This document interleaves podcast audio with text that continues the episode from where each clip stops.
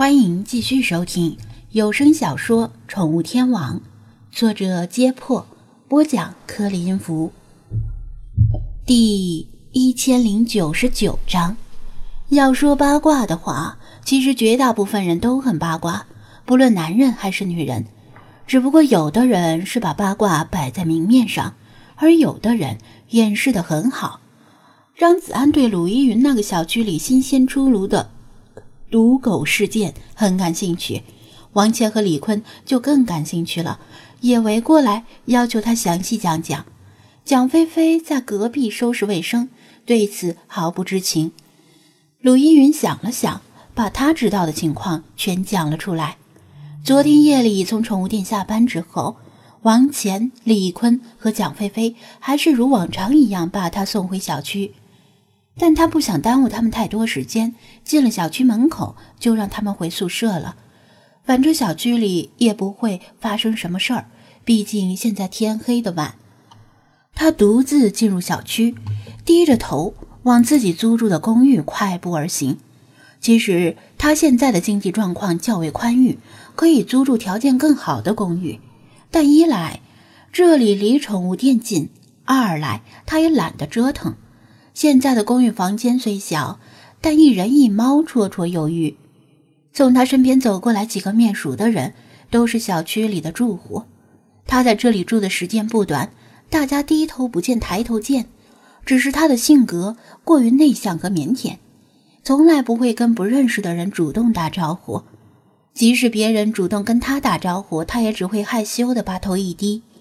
通常这个时候。正好是上班族刚吃完晚饭的时间，有的人看电视，有的人玩手机，有的人辅导孩子功课，也有的人出门遛狗。无论春夏秋冬，他每天下班都会遇到几个遛狗的人。在宠物店里打工，他对各种狗的性情较为了解，看见狗也不会害怕。很多时间，狗比人更能令他安心。他可能不认识养狗者。但对小区里这几条常见的狗很熟悉。晚上好，走到公寓楼下的时候，低头而行的他听到一声招呼，紧接着一条成年哈士奇欢快地向他冲过来，但只跑了几步就被主人拉住了。他认识这条哈士奇，主人是住在他楼下的一位三十岁左右的女人。他微微抬头。看到，果然又是这个女人牵着狗出门遛狗了。周围没人，刚才那声招呼就是冲她打的。鲁依云跟这个女人有过一次交谈，去年年底的时候，当时这个女人也是在晚上出门遛狗，但当时这个女人没有用牵引绳拴住狗。鲁依云与她擦肩而过的时候，忍不住说了一句：“哈士奇是撒手没？”不牵绳的话，很容易丢的。那时是年底，套狗案频发，张子安也在为解决套狗案而忙碌，因此沉默寡言的他难得主动提醒。他提醒的声音很小，连他自己都听不清。说完之后，就像逃跑一样跑掉了。也不知道对方有没有听。不过从第二天开始，这个女人出门遛狗就会牵上绳子。而且，遇到鲁依云的时候，总会跟他打声招呼。虽然他一次也没有回应过，昨天晚上他依然没有回应，对方也习惯了，打了招呼，牵着狗与他擦肩而过。没想到的是，这是他与这条哈士奇的最后一次见面。今天早上，鲁依云起床之后，照常梳洗、吃饭，给茉莉准备早饭。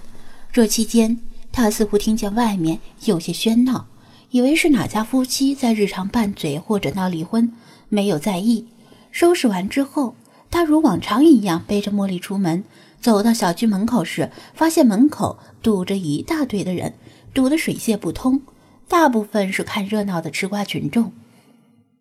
其实如果要挤的话，还能挤出去的，但鲁韵不想跟别人挤来挤去，万一挤到背包里的茉莉怎么办？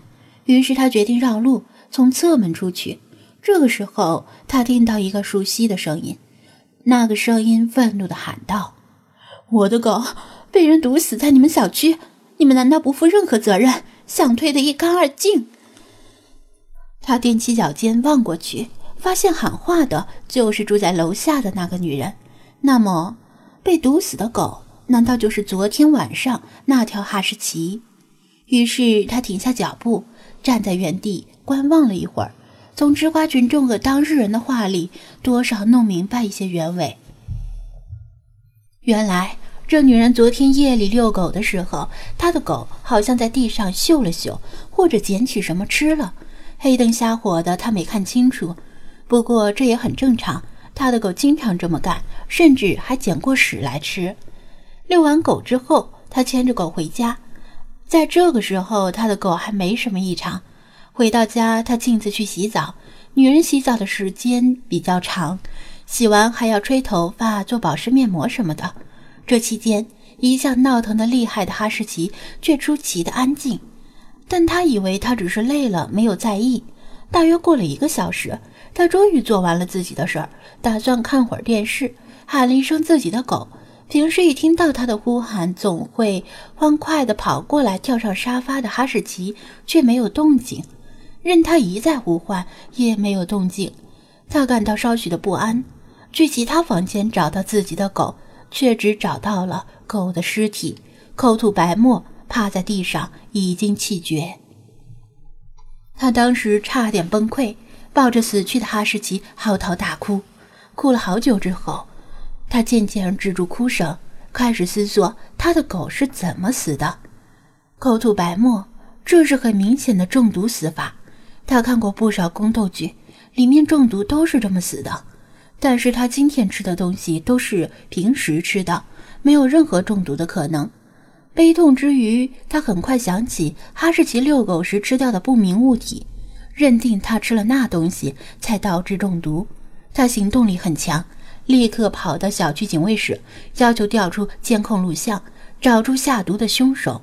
但当时小区警卫负责人不在，已经下班了，值班警卫做不了主，拒绝了他的要求。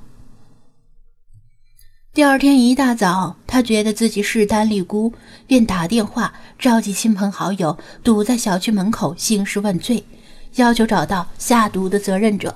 如果找不到，或者小区警卫不肯配合，就要追究小区物业的责任。警卫的负责人来上班了，一看对方来势汹汹，不想背这个锅，请示物业之后，便答应调监控录像的要求。鲁依云只站着看了一会儿就离开了。截止他离开为止，堵在门口的人依然没有散去的迹象，应该是还没有从监控中找到下毒者。